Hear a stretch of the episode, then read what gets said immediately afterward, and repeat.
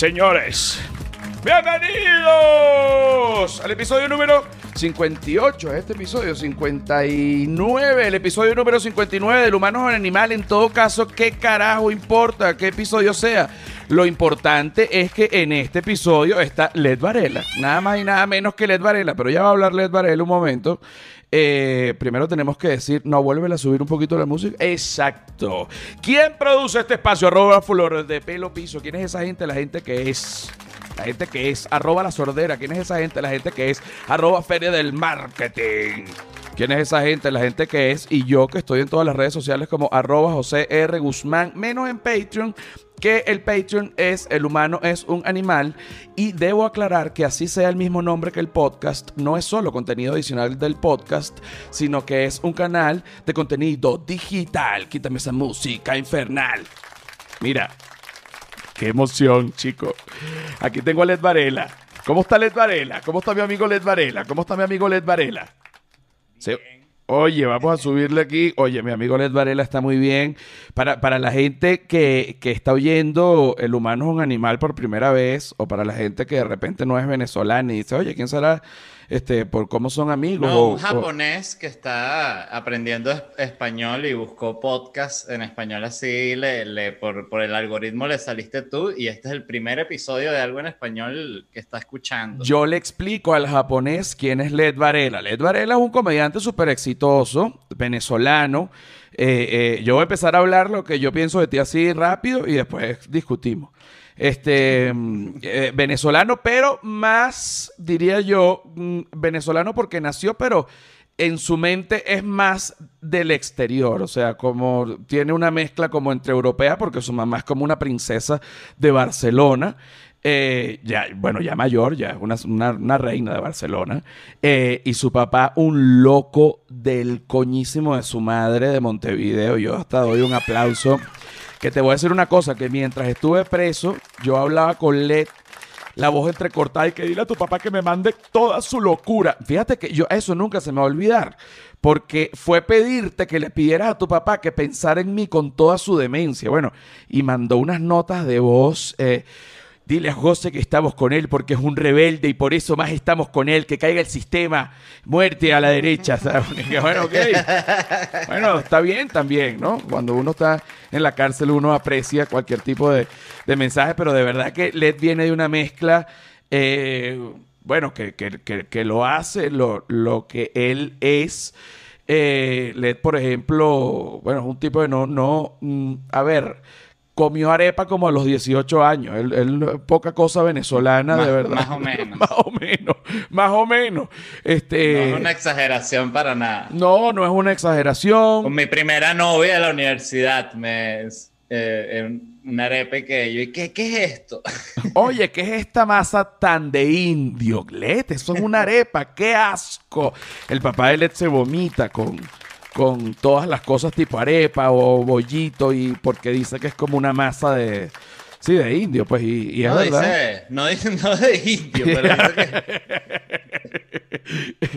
pero sí es verdad. Este, empezando porque porque mi papá es hijo de una india este, pero por eso es, es, moreno, es una persona marrón, lo que se, se, conoce como una persona marrón. Sí, yo cuando... yo cuando era niño me costaba procesarlo porque yo era blanco y mi mamá era blanca.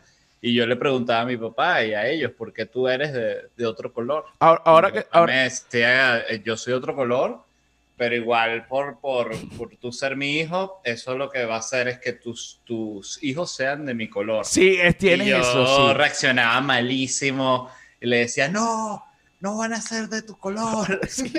el, el, el pequeño racista. El pequeño racista, eh, yo también tuve, ahorita me vas a contar, para que no se me olvide, me vas a contar cómo murió tu bisabuela, ¿te acuerdas? En Montevideo, que es un cuento muy bueno, con una rueda. ¿Te acuerdas? Ah, sí. Ajá, pero ya va, pero ya va. Eh, eh, mm, yo también tuve una, una paranoia de de, color o algo así, porque mi papá tenía el, pelo negro y mi mamá era un poco rubia, Pero entonces mi mamá me decía que yo no era hijo de mi papá, que yo era hijo del portugués de la, de la Unión, que es una zona allá en Caracas en donde, por donde vivíamos cerca. Y nosotros vivimos hasta, hasta casi, bueno, yo creo que casi juntos, chicos, qué amistad tan bella. La relación más larga que he tenido yo y la que he tenido Led, hemos terminado y hemos vuelto. Deberíamos casarnos. Te voy a dar un anillo, te voy a dar un anillo. Te voy a dar un anillo. Eh, la, la, ¿Qué era lo que te estaba diciendo, chico? Que se me olvidó. Muy larga la relación. Ah, no, pero...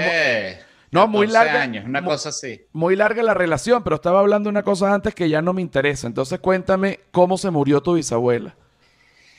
La que era la esposa de mi bisabuelo. Mi bisabuelo fue un gallego que llegó a Montevideo teniendo, si no me equivoco, 13 años solo, como el padrino 2 lo mandaron para Uruguay eh, en un barco. Pero era italiano. Era gallego, era gallego. Era gallego y solo sabía hablar gallego, no sabía hablar español. Ok. Eh, y llegó sin saber el idioma literal a Uruguay. Eh, estamos hablando de que habrá llegado a Montevideo en los años 1910, 20, una vaina así de otra época. El Titanic, Primera Guerra Mundial. El Exacto. El Titanic recién hundido fresquito, estaba así todavía con la pintura intacto. Sí, sí, sí. Y bueno, este tipo, eh, teniendo un origen muy, muy pobre, evidentemente, llegó a ser un hombre con mucho dinero, que era como dueño de muchos autobuses, de que de la red de transporte de Montevideo y tenía casas y era un tipo con, con mucho billete. Y eh, como buen tipo con mucho billete, todos los hijos, ninguno servía para media verga y estaban todos esperando que se muriese para quedarse con todo lo que él tenía. Y, pero este tipo se casó con esta mujer que se llamaba eh, Hermosina, Hermosinda. Hermosilda, Hermosilda. Hermosilda. y, y bueno, y Hermosilda, total que era como un era, parecía Tronchatoro, ¿sabes? Ah, Tronchatoro de Matilda, de la película. Una, gorda. Gigante, mucho más grande que mi abuelo, que era un hombre más bien, em, que mi bisabuelo, que era un hombre pequeño. Y bueno, esta mujer se casó con él y se ha muerto mi abuelo. Entonces, claro, Hermosinda se quedó con, con, con, la mitad de la herencia y todos los hijos arrechos, esta coño de madre que apareció de la nada y se lleva la mitad de lo que hizo papá y todo eso. ¿Qué hizo Papiquio? quiso papi. Y, bueno, y esta mujer, el cuento es que cuando ya se estaba eh, yendo de Uruguay, porque se iba a mudar, como decirte, a, no sé si a, Buenos Aires, algo así, como con el dinero y que ya me retiro y a vivir de, los intereses. Y la tipa eh, saltó un caucho gigante de, como de tractor de un camión que llevaba varios cauchos de esos, chocó y se soltó un caucho de estos y pegó como varios brincos. Se fue por una bajada. Se fue por una bajada larga el caucho. Si no fue así, permíteme pensar para pensar que el caucho llevaba una velocidad inclemente. bueno, llevaba una velocidad tan, tan inclemente que le cayó encima y la, la mató, la volvió mierda. Entonces eso era como que toda esta familia, la familia de, de, mi, de, mi, de mi abuelo, pero que mi abuelo era un, un hijo fuera del, del, matrimonio, ¿no? Este, lo que llaman un bastardo. Un, bastardo. un Jon Snow. El Jon Snow, pero fíjate que el Jon Snow siempre se termina este, quedando con todo. ¿Por qué? Porque los, los hijos de, de, de, papi y mami, bueno, entonces están pensando siempre en el dinero de papi y mami porque ellos se lo merecen. Entonces, eh, claro, entonces el bastardo que no le dan, el bastardo se sabe, se la, se la juega, se, lo, lo entiende. Tú sabes que con respecto a muertes así eh, fatídicas, eh, bueno, tengo dos cuentos. uno de una tía política fue la esposa de el hermano mayor de mi mamá. Y ella, bueno, de verdad que fue una tía súper linda conmigo. Yo la quería muchísimo. La veía poco al final porque ella vivía en, en Anaco, que es una, una, zona de Venezuela bastante alejada de la, de la capital, de donde yo vivía. Y ella un día contrató a, a unos muchachos para que le... Imagínate, ella vivía ya sola, sus hijos habían ido este, divorciada, ya mayor, y entonces ella contrató a unos muchachos para que le cortaran el, el jardín, ¿no? Y le, le acomodaran las matas. Mientras ella iba a misa. Ella fue a misa, dejó a los muchachos allí. Y cuando llegó, los muchachos estaban robando la casa. Entonces ella, oye muchachos, ¿cómo van a hacer eso? Y los muchachos agarraron, la violaron tres y la descuartizaron a machetazos y la dejaron con una bolsa en la cabeza. Entonces, bueno, son el tipo de cosas. Plot twist. Exacto, porque tú nunca piensas, siendo una persona buena, que tú vas a morir a machete y con una bolsa en la cabeza como si fueras una, un narco Es verdad. Eh, Es tú, tú- tú estás, tú estás yendo a misa, tú estás yendo a misa y tú llegas y, y- y te caen a, a- te, te violan tres, tres tipos, tres jóvenes, no tres tipos, tres adolescentes. Y, te ca- y después te clavan los machetes y te ponen una bolsa en la cara y, y ahí amaneciste seca. Entonces, este, por eso es que hay que vivir la vida, que yo siempre lo he dicho. Una vez Leti y yo estuvimos a punto de morirnos. Eh, Yo recuerdo que eh, una noticia que leí una vez de, en el Últimas Noticias, pero esto puede ser hace, literal, hace 15 años, de un viejito en un barrio que vivía en un ranchito, literal, como el, el más, más pobre, en la punta así del, del cerro, y se le prendió como en candela el, el rancho y el señor eh, anciano salió escapando, corriendo del rancho y saliendo se fue para abajo por el cerro y se, se mató para abajo. Oye, discúlpame que me ría. que- sí, es que a mí también yo cuando lo leí me dio risa Oye. y siempre lo recuerdo porque dije, qué tragedia todo, o sea, como es ya como... Es muy, muy loco. Sí, todo. pero, pero fíjate, eh, ah, bueno, que es una cosa que he pensado de toda la vida, cuando, que además tú también estudiaste en un colegio católico de curas, cosa que para, para tu mente te trastornó, porque, porque tu papá básicamente era un comunista de los 60 y te metieron en, en- en- o sea, un comunista uruguayo de los 60 y a ti te... Anarquista, anarquista. Anarquista, anarquista, exacto. Disculpa porque a lo mejor los términos obviamente son completamente distintos. Si me equivoco en alguno, tú me corriges así tal cual ahorita. Y siendo tu papá un anarquista, te meten yo creo que porque era al lado de tu casa, ¿no? En, en el- en un colegio de curas. Eh, Fue muy sencillo. Este, los mejores colegios eh, eran estos que eran eh, privados, casi todos eran eh, cristianos, ¿no? O de monjas o de algo. O sea, siempre era todo lo, lo religioso. No hay un colegio de- También unos... No hay un colegio de vampiros, para que tú veas. Oye, unidad educativa de, No. de- de vampiros americanos. Tú dices, oye, Claro. Ok. La primera mordida de te- cuello. Y que, y que, y que, y que, ¿a qué hora ves historia? Coño, la veo tempranísimo, nueve y media de la noche. sí, claro. Eh, Claro. Eh, pero ¿qué te estaba diciendo? Ah, bueno, que eh, ese colegio era como el, el mejor que había cerca de la casa y mi mamá me dijo, me explicó brevemente, yo recuerdo teniendo, eso era para cuarto grado, así que yo tendría, que ya tiene unos nueve años, algo así, diez años. Mm, Cuando Eh, entra, no, eh, se- cuarto. seis, seis años. ¿A cuarto grado? Ah, no, cuarto grado no, diez años, diez años. Bueno, ella me explicó, me dijo, mira, esto es un colegio religioso que están, que creen en Dios y toda la cuestión, ¿sabes? Yo ni siquiera tenía en ese momento concepto del- de, de como de Dios, o sea, no se hablaba de eso en mi casa, evidentemente. Este, por, por el satanismo, no por ser ateo. ¿te imaginas? Este, eh, eh, qué bolas que sí hay gente que sí se crió en, en ambientes de satanismo, de, de satanismo y los papás y que Dios lo vamos a, así lo vamos a joder. y Sí, sí, sí, sí, sí, sí, sí, sí, sí, sí. Bueno, y mi mamá me explicó básicamente que mira, si el cura te pregunta algún tipo de cosa con respecto a Dios, tú di que crees y ya, no pasa nada, ¿sabes? Este, y, y recuerdo que el, el cura algo preguntó, no exactamente como que, y algo como, ¿y Dios? No sé. Y, Sí, sí. y yo como que, bueno, Dios cool. Sí, que Dios. mejor. No, que- Dios es ya, lo máximo. Así me gusta.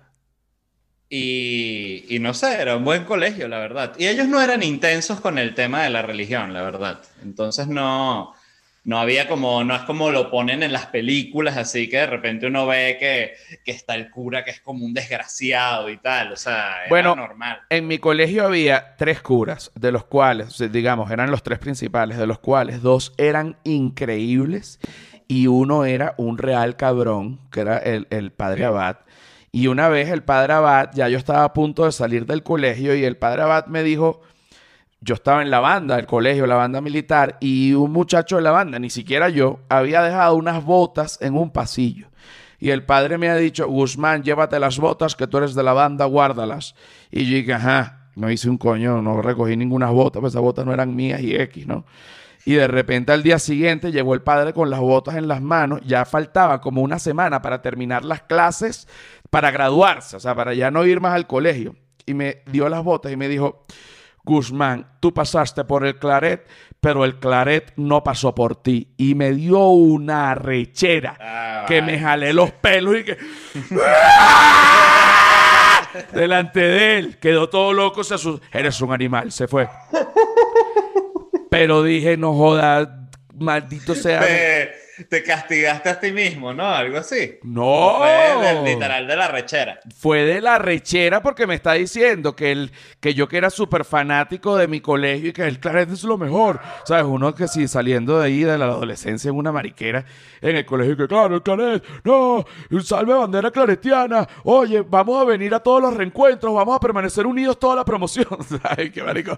O sea, es que si cuatro, no sé, unos años después, que si yo preso, eh, ¿sabes? Que es una, bueno, hubo una que se lanzó de un de un edificio en Margarita porque como que la cogió un carajo y entonces después como que la caraja estaba deprimida, que el papá que no, que, no, que no te coge ese carajo.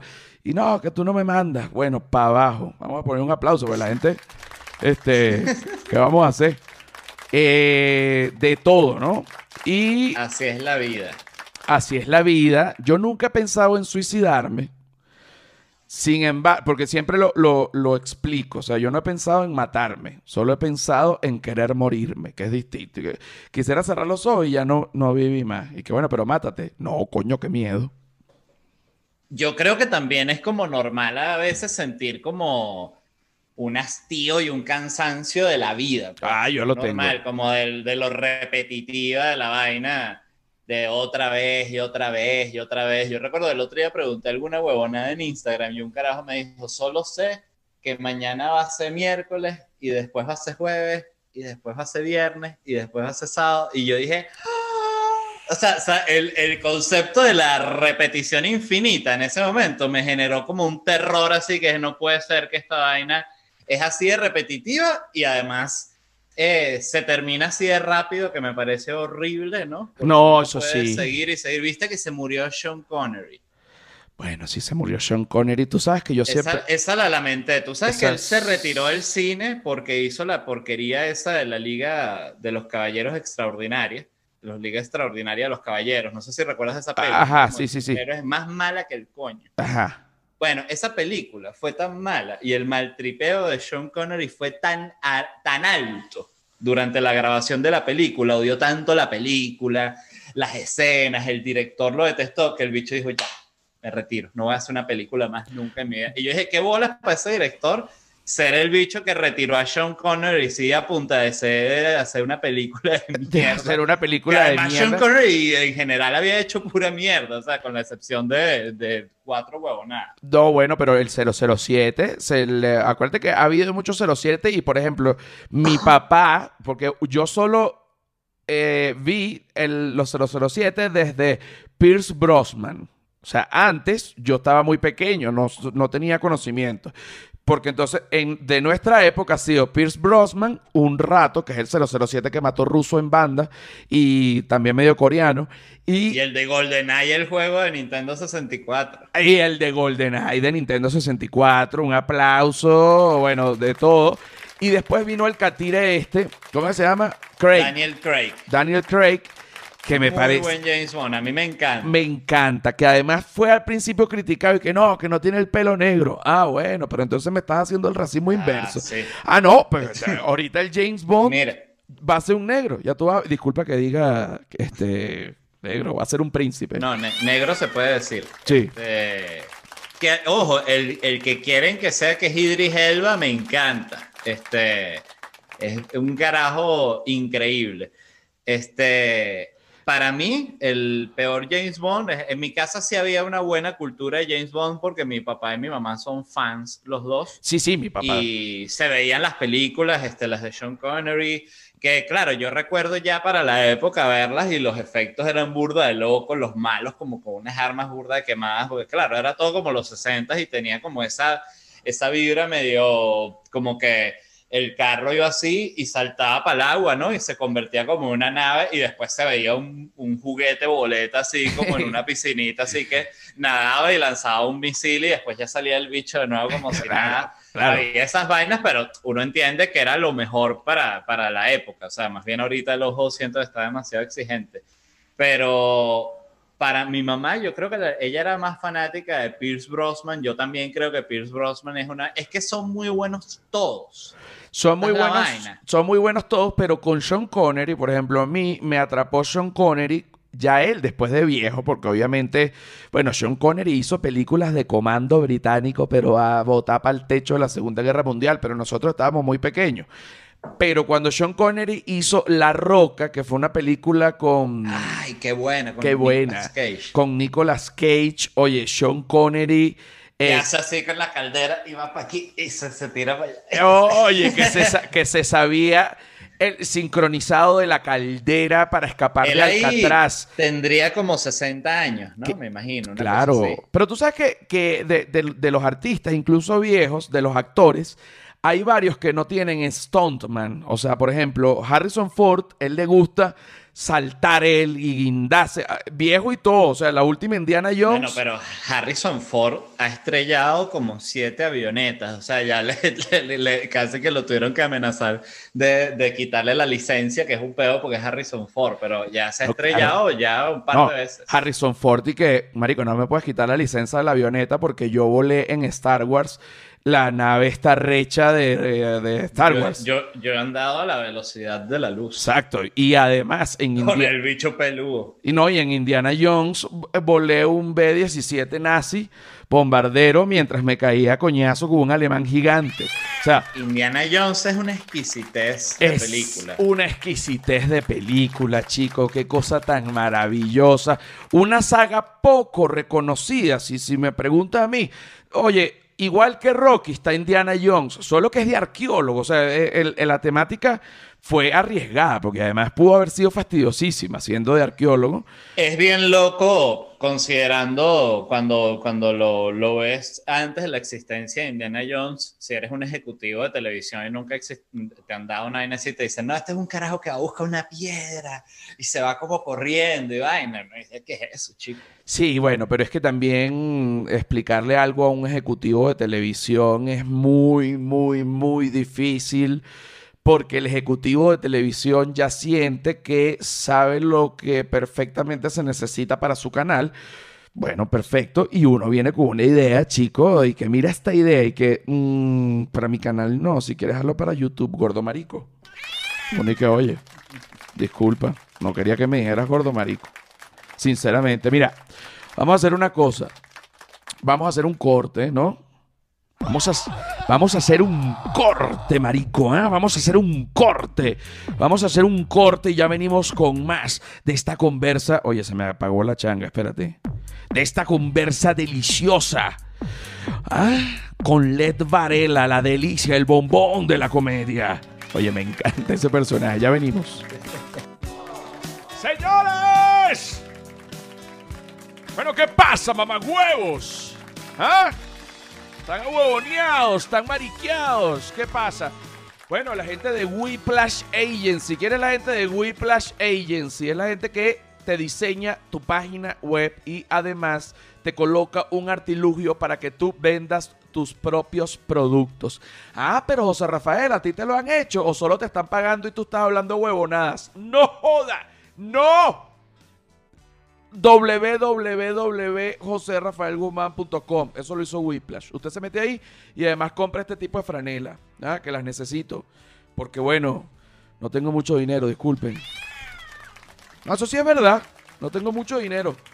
Compren ahí todo, compren entrada, compren todo. La gente de Whiplash, cuando yo vi mi página web dije, la puta que me parió, qué divino. Entonces en ese momento tú dices, Whiplash, la excelencia hecha vulgaridad. Bueno, la publicidad en este podcast, de verdad que es una vaina este, completamente desequilibrada, pero es un nuevo tipo, es un nuevo tipo de publicidad que es la, así como hay campañas de intriga, hay campañas de vulgaridad. Y para hablar de vulgaridad, tenemos al caballero Led Varela, el bombón de la comedia. Acá está, un aplauso, un aplauso con gato.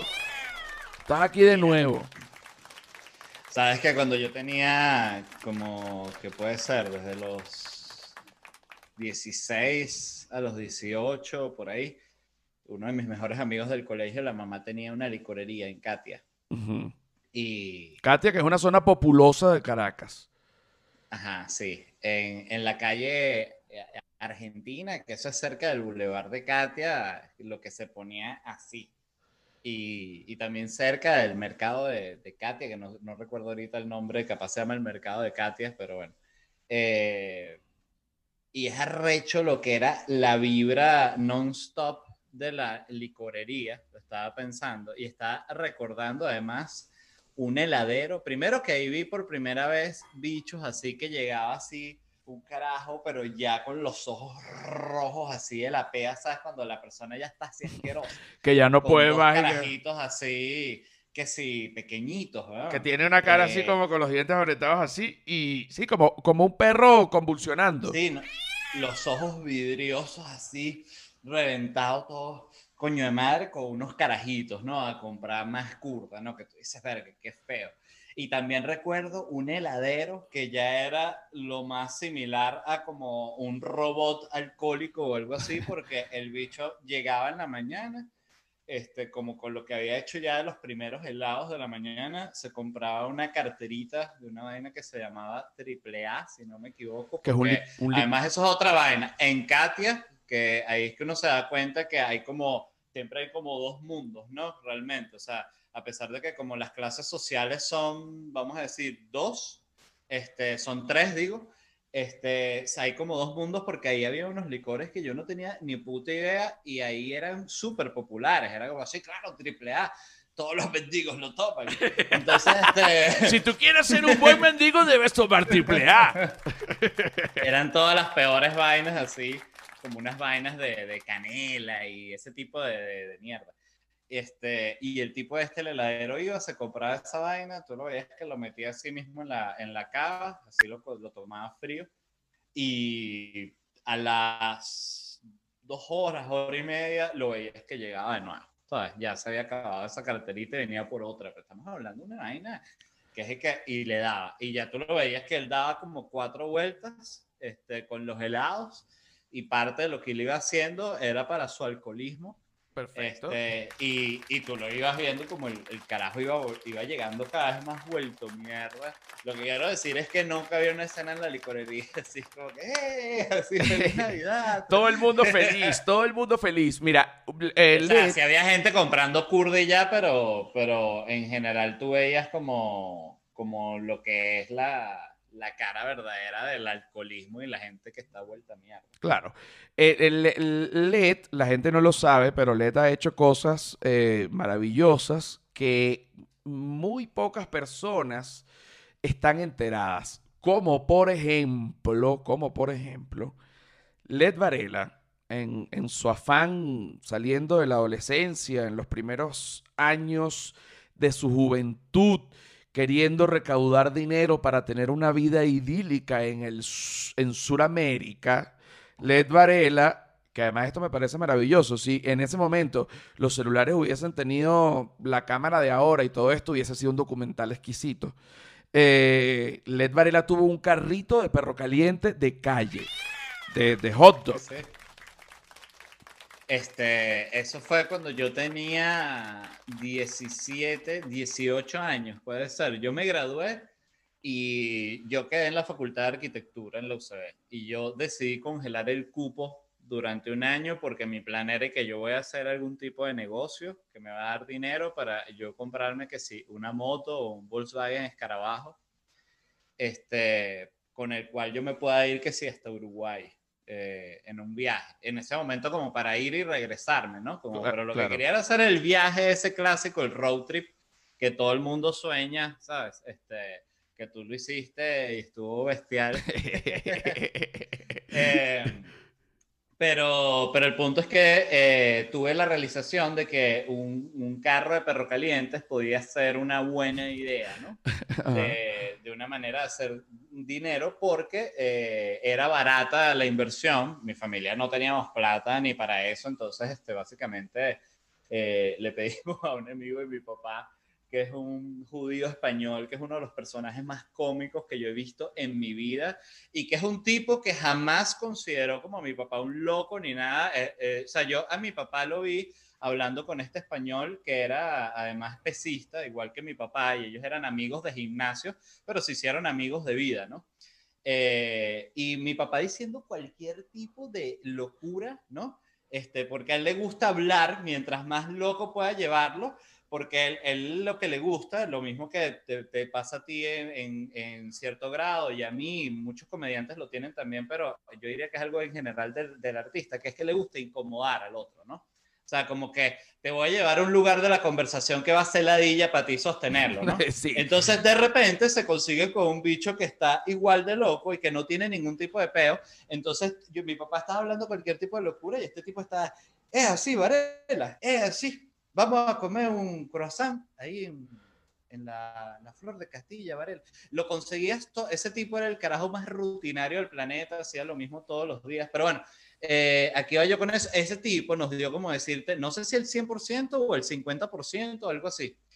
Eh, y bueno, pedimos el permiso en la alcaldía, eh, todo el pedo, que recuerdo que en ese momento estaba el alcalde, el que era el hijo de José Vicente Rangel, eh, que también para los que estén escuchando y no lo sepan, es como básicamente una especie de vampiro Sí, sí, sí. chavista. Sí, sí. Eh, Drácula chavista. Es más, es como el, si Drácula un día llegara y le, le diera a la novia que coño te vas a presentar a mi abuelo. Sale ahí José Vicente Rangel. Pero bueno, el punto es que eh, el hijo de él era el alcalde en ese momento, el tipo no existía y la alcaldía básicamente la llevaban, que también es una historia paralela como bien interesante, la llevaban como dos secretarias que eran dos clásicas mamis venezolanas este, que las contrataron porque estaban divinas, básicamente, porque no era absurdo, era básicamente cuando tú ves como esta Miss Venezuela ya retirada, casada, que tiene como unos 15 kilos más que cuando estaba en el Miss, pero sigue siendo una Está. De divina, hecho, está Hasta divina. más mami puede ser para el gusto de cierta gente. Sí. Este, y las tipas llevaban la alcaldía y de verdad tú veías que ellas no eran, o sea, no estaban en un peo político, las jevas realmente estaban resolviendo los peos y que ya te vas a resolver, vámonos motorizados y se iba la dicho para el barrio así, esa misma hablaba con todos los que estaban pidiendo permisos para estas vainas de, de estar en la calle, eh, tienes que sacar tu permiso sanitario, en fin, pusimos la vaina y esto básicamente fue un año de nuestra vida que uno entiende lo que requiere el negocio en calle, que primero estás en la calle, que es una vaina que eh, cuando la gente dice, ay, ese carrito es sucio, no, todos son sucios, estás en la calle, o sea, estás al lado de las camioneticas, de la gente, de un bicho fumando cigarros, o sea, eh, estás ahí. eh, entonces tú mantienes un nivel de limpieza, pero estás de nuevo, estás en la calle. Entonces empieza tu, primero tu, el contacto con cómo funciona el carrito, que realmente tú empiezas a entender un montón de vainas del funcionamiento del carrito que no conoces y te hace pelar bola, te hace perder material, salchichas, hamburguesas, panes. A vainas, funcionamiento, una- una funcionamiento, o sea, la, la, la fisiología del carrito.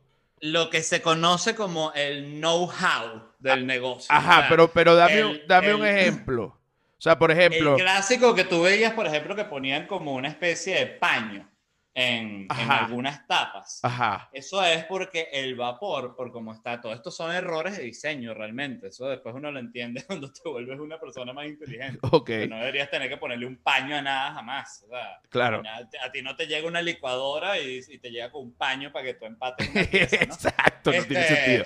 Bueno, entonces el punto es que el paño es porque el vapor sube, se pega en la tapa y esa tapa se condensa el agua y gotea y te moja todos los panes y te vuelve mierda todo. Entonces el paño absorbe esa condensación. Eso es uno de tantísimos ejemplos que existen, ¿no? Este, Pero el punto es que lo que a mí me, más me llamó la atención de esa época es que tú empiezas a tener todo un contacto con todo el ecosistema buoneril, eh, mendigo también, Más bajo. existe, porque por ejemplo, detrás de donde nosotros estábamos había como una especie de terreno eh, que después creo que hicieron unos edificios ahí, pero en ese momento había una valla publicitaria gigante. Y detrás de esa valla vivían dos mendigos que se llamaban Ramón e- y Juana. Ah, esposos. Eran parejas, sí, no sé si esto estaría casado. bueno, claro, no se sabe. Eh, que básicamente Ramón era un, un, un, tipo de Zulia, no recuerdo de qué parte de Zulia, pero era un tipo de estos, este, evidentemente, mendigo de toda la vida, había sido como mendigo por distintas partes de Venezuela, literalmente un bicho de calle, este, que ese fue el primer bicho que yo recuerdo que dijo, no, y después sale en las noticias que ese muchacho no le hacía daño a nadie, esa la mamá, no le hacía daño a nadie. Recuerdo que me cagaba de la risa con ese carajo. Eh, y la esposa de él, Juana, era una tipa que había sufrido algún tipo de ACV eh, y además le faltaban todos los dientes, entonces hablaba así, meto a, a California. Oye, una pareja rara. Esa vaina la trabajábamos mi mamá y yo y un chamo que nos ayudó. Que además, yo logré conseguir. Además, este... además que tu mamá siendo una la hija casi que del rey de Barcelona. No, tú... mi mamá que además había sido una, una, mujer de oficina de toda la vida, o sea, los peos en los que termina una familia es una locura. Es una locura. Y, y el punto es que la vaina en calle es muy candela, o sea, yo recuerdo, por ejemplo, que había un mendigo que el tipo no, básicamente no nos respetaba. Entonces él llegaba al carrito y mientras habían clientes, él se, se echaba el queso, agarraba salsas, le sabía culo, ¿sabes? Y entonces nosotros como burda educados y que, coño, por favor, pana, ¿sabes? Este pedo así, varias veces, como unas cuatro o cinco veces. Yo recuerdo que un día sí yo estaba encabronado trabajando con la vaina llena y llegó el bicho a agarrar el queso y yo simplemente di la vuelta del carrito y le di una patada dura en el culo, ¿sabes? Perfecto. Este, y el carajo no volvió más. Y yo ahí yo entendí, porque lo más loco es que mientras yo vivía esto, yo estudiaba arquitectura en la UCB, donde me tocaba también interactuar con un poco de cifrinos, que el peor no. no sé, que, que, el papá no le había comprado el carro que él quería o cualquier vaina. Este, y veía como eh, había todo un mundo, que era el mundo de nuevo de la academia, y está el otro mundo, que era el mundo en el cual le tienes que dar una patada en el culo a un mendigo, que suena como la vaina más incorrecta en el mundo, pero es una cuestión de que así funciona el lenguaje, porque si no ese carajo te va a joder la vida para siempre y él está jugando ese, ese, ese juego. Ese juego, o sea, él es el, el, su, su, a ver, lo que para uno un no ya es suficiente, para un mendigo no, por eso es mendigo, o sea, a un mendigo le tienes que dar una patada por el culo para que no te robe el queso. Pero volviendo al, al, al, punto de los mendigos, Juana eh, y Ramón vivían detrás de esa valla y ellos, eh, básicamente de lo que vivían, era que cuidaban todas las cavas y vainas, cartones de los buhoneros, huevonadas de los buhoneros que estaban cerca del metro y de otros perrocalenteros, kioscos, etcétera, que había por toda esa zona, que era una fauna entera. Este, y ellos guardaban las vainas y de eso vivían. O sea, tú los veías que ellos siempre estaban ya eh, como a las 6, 7 de la noche, 8, ya empezaban a, a, a recibir todas las cavas y vainas, empezaban a guardar todo detrás de la valla y tal. Y, era una vaina que funcionaba, súper loco, pero funcionaba. Pero, pero era así, o sea, dos mendigos hicieron lo que ni el gobierno. ese, ese es el nivel de Venezuela. Mira, eh, ahorita vamos, ahorita con este, con este cuento, con este cuento, vamos a despedir esta parte, ¿ok? Y venimos con la tercera parte. Entonces, yo sé que ustedes aman a Led Varela. Eso, eso, a mí eso no me lo tienen que decir. Ustedes quieren oír más de esta sabrosa conversa. Vamos, mamá huevo, ¿eh? Paga el Patreon, te me vas a cagar aquí en. Ay, no, que yo me quedo en YouTube. Na huevo, na pajuote.